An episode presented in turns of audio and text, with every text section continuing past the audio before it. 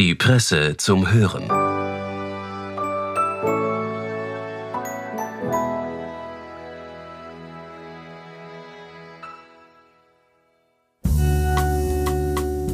Herzlich willkommen bei der Presse zum Hören. Und der Presse ganz herzlichen Glückwunsch zum 175. Geburtstag. Der folgende Text entstammt dem Spektrum der Jubiläumsausgabe und wurde von Jungautor Elias Hirschel verfasst. Er blickt mit uns ins Jahr 2198, wo Menschen willkürlich verhaftet werden. Hat das vielleicht mit Ampeln zu tun? Viel Vergnügen beim Hören.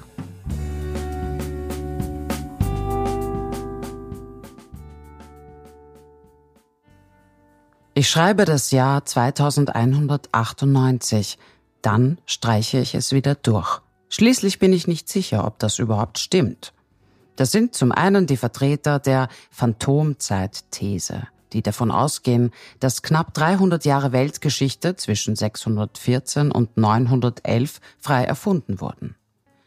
Andere stellen in Abrede, dass es die Jahre zwischen 2023 und 2099 gegeben hätte – und wieder andere meinen, dass man irgendwann zwischen 2099 und 2100 einfach 70 Jahre vergessen oder verschlammt hätte. Bis irgendjemand in den Spalt zwischen Herd und Kühlschrank schaut und sie wiederfindet. In manchen Theorien sind Monarchen und Diktatoren schuld an der Misere, in anderen Aliens oder interdimensionale Lebensformen. Mit Sicherheit bestimmen lässt sich lediglich, dass sich nichts mit Sicherheit bestimmen lässt. Belege sind leicht herbeizuziehen. Was heißt es schon, dass Stempel verblasst wirken, dass das Papier gelbstichig ist und sich auflöst? Was bedeutet es schon, dass irgendjemand angeblich seine Unterschrift unter irgendein Schriftstück gesetzt hat? Jeder Spinner kann mit einem Knopfdruck ein absolut echtes Originaldokument herbeizaubern oder ein Foto, das ein reales Ereignis dokumentiert. Aber ein anderer Spinner zaubert daraufhin ein gegenteiliges Dokument hervor, ein Foto, das exakt denselben historischen Moment auf drastisch andere Art darstellt. Was sind schon Erinnerungen? Was sind Zeitzeugen? Was sind Erfahrungen und Biografien? Es stellt sich nicht die Frage, welcher Politiker die Wahl gewonnen hat, sondern ob es überhaupt eine Wahl gab, ob es die Politiker überhaupt gibt. Es stellt sich nicht die Frage, wie der Krieg verläuft, sondern ob es den Krieg wirklich gibt, ob es diese Länder und Menschen wirklich gibt, die da angeblich in den Gräben liegen. Es wird angezweifelt, ob die Sonne morgen aufgehen wird und ob sie gestern untergegangen ist. Ich persönlich glaube nur an das, was ich mit meinen eigenen Augen sehen kann. Und was ich sehe, ist eine Mauer. Was ich rieche, höre, fühle und schmecke, ist eine Mauer und dahinter vermutlich eine Stadt. Und auch da kann man sich nicht sicher sein. Wie alt sind die Straßen, durch die ich immer gegangen bin? Wie alt sind die Mauern um mich herum? Vielleicht hat irgendein manischer Gott das alles erst vor fünf Minuten hierhergestellt. Bekanntlich wurde auch Rom an einem Tag erbaut. Der Tiberkanal wurde in drei Stunden durch die ursprüngliche Betonlandschaft gefräst. In fünf Stunden mit grünbraunem Brackwasser gefüllt, die rostgebraunten Frachtschiffe wurden an den Quais aufgereiht und mit einer Milliarde Stechmückenlarven bepflanzt.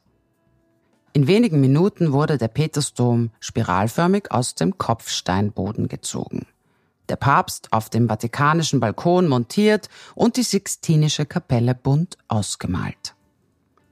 Soweit erinnere ich mich an den Geschichtsunterricht. Das sind Fakten. Aber was sind heute Fakten? In dieser Stadt wird täglich die dreifache Fläche Roms verbaut. Die Architektur ist ständiger Veränderung unterworfen. Ein Haus zu betreten gleicht dem Versuch, sich in eine Wanderdüne einzunisten. Manchmal vergisst man, wo man wohnt. Dann ist man kurzzeitig obdachlos. Aber da wird schon das nächste Dach über einem errichtet. Steht ein Haus in Flammen, lässt man es so und respektiert die Entscheidung des Hauses zu brennen. Niemand weiß, wie groß die Stadt ist, wo sie anfängt und aufhört. Niemand weiß, wie viele Einwohner sie hat. Schätzungen variieren zwischen 100 Millionen und einem Dutzend. Auf jedem Dachvorsprung sitzen eine Taube und eine Überwachungskamera. Da besteht nicht wirklich ein Unterschied. Dinge verschwinden. Personen verschwinden und waren nie da. Personen werden verhaftet oder behaupten, dass sie verhaftet wurden. Oder es gibt Videos, in denen sie behaupten, dass sie verhaftet wurden. Oder es gibt jemanden, der behauptet, er habe ein Video gesehen, wo jemand behaupten würde, dass er verhaftet wurde. Die ganze Sache mit den Verhaftungen ist irgendwann so undurchsichtig geworden, dass ich beschloss, mich der Forschungsgruppe anzuschließen. Die Forschungsgruppe folgte einer für manche Menschen recht eigentümlich wirkenden Philosophie. Wir glaubten daran, dass es hinter den Verhaftungen eine Art Muster gebe, dass sich aus all den einzelnen real oder angeblich passierten Ereignissen ein System ableiten ließ, mit dem man Verhaftungen vorhersehen könne. Ein gutes Beispiel dafür sind die Straßen. Wenn man eine Straße überquert, wird man manchmal verhaftet und manchmal nicht. Diese chaotische Mischung aus konsequenzlosen Überquerungen und denen, wenn die Fußgänger sofort von einem Streifenwagen mitgenommen wurden, wollte ich zuerst zu keinem sinnvollen Muster formen, bis es mir eines Tages wie Schuppen von den Augen fiel. Die Ampel. Ich hatte die Ampel übersehen. Die Ampel, die als leuchtender Gegenstand an nahezu jedem Straßenübergang stand und im Allgemeinen zwei oder drei verschiedenfarbige Lichter im oberen, dickeren Teil ihres Metallkörpers hatte, war bisher von niemandem für signifikant befunden worden, da sie keinerlei physische Bewegungen oder Reaktionen von sich gab, außer dass sie in regelmäßigen Abständen in unterschiedlichen Farben schien oder blinkte. Das sogenannte Ampeltheorem besagt nun, dass die Verhaftungen einer Person beim Überqueren einer Straße davon abhängt, ob das Licht in der gegenüber der Person stehenden Ampel grün, rot oder gelb anzeigt. Bei einem roten Licht folgt der Festnahmewert 1, der eine Verhaftung bedeutet.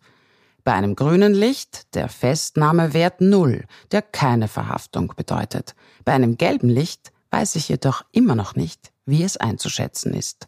Die Schätzung liegt momentan bei 0,65. Zunächst wurde das Ampeltheorem als esoterischer Humbug verlacht. Man sagte, wie soll das Licht einer Ampel Auswirkungen darauf haben, ob jemand verhaftet wird? Licht ist nicht einmal stark genug, um ein Staubkorn anzuheben. Wie soll es da einen Polizisten beeinflussen? Doch meine Forschung belegte, es gibt ein Muster. Über die Jahre trug meine Forschungsgruppe immer mehr Indizien für dieses überliegende Muster zusammen. Wir sammelten unsere Aufzeichnungen der Handlungen, die zu einer Verhaftung führen. Das war nicht perfekt und oft lagen wir mit unseren Vorhersagen auch falsch. Wir betrachteten das Finden dieser Gesetze als kontinuierlichen, sich ständig selbst korrigierenden Prozess, der sich langsam einer Art Idealwert annähert, ohne ihn je zu erreichen, weil die Gesamtlage einfach zu komplex ist. Manche Handlungen führten nur an bestimmten Wochentagen zu Verhaftungen. Manchmal spielte das Alter der Person eine Rolle. Bei anderen Handlungen war die Körpergröße relevant, die Blutgruppe, das Vorliegen oder Nichtvorliegen einer infektiösen Krankheit oder das biologische oder gesellschaftlich konstruierte Geschlecht, die sexuelle Orientierung. Die absurde Menge an Faktoren, die in die Entscheidung über eine Verhaftung hineinspielten, machten es schwierig, von den einzelnen Fällen auf eine überliegende, universelle Struktur zu schließen aber wir versuchten es zumindest. Unsere Arbeit wurde nicht überall gut geheißen. Speziell vom fundamentalistisch-religiösen Flügel wurde die Methodik als blasphemisch kritisiert. Man sah darin den Versuch, die von Gott gegebenen Gesetze durchschauen zu wollen. Sie verlangten den sofortigen Stopp unserer Experimente. Daraufhin wurden manche von uns verhaftet, andere nicht. Schließlich sahen wir uns gezwungen, unsere Forschung einzustellen und die meisten von uns kehrten zu der Idee zurück, dass es für die Verhaftungen schlicht keinen Grund gab. Es ist nun einmal so, man wird verhaftet oder nicht verhaftet.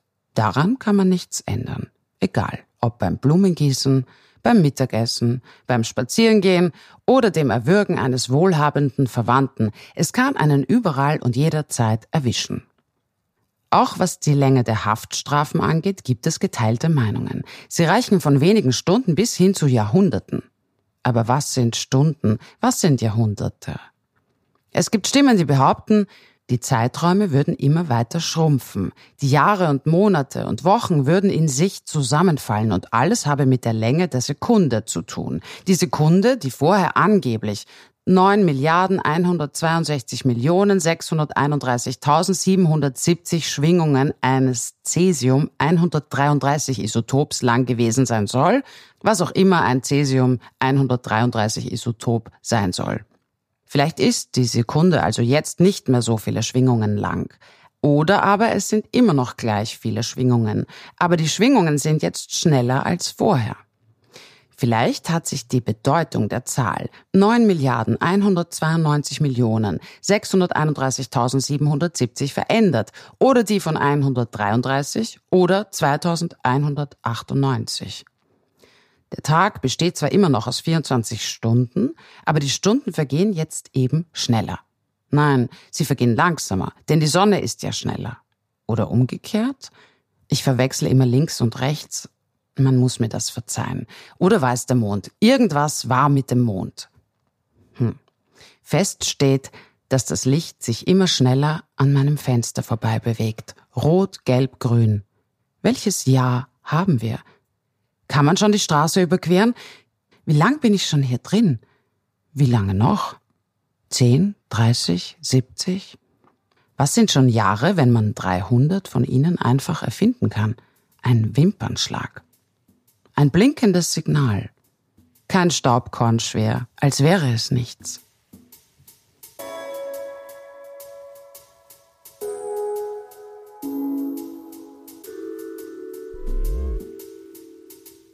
Das war der Essay von Elias Hirschl. Wir bedanken uns fürs Zuhören und wünschen ein wunderschönes Wochenende. Bis bald bei der Presse zum Hören. Die Presse zum Hören.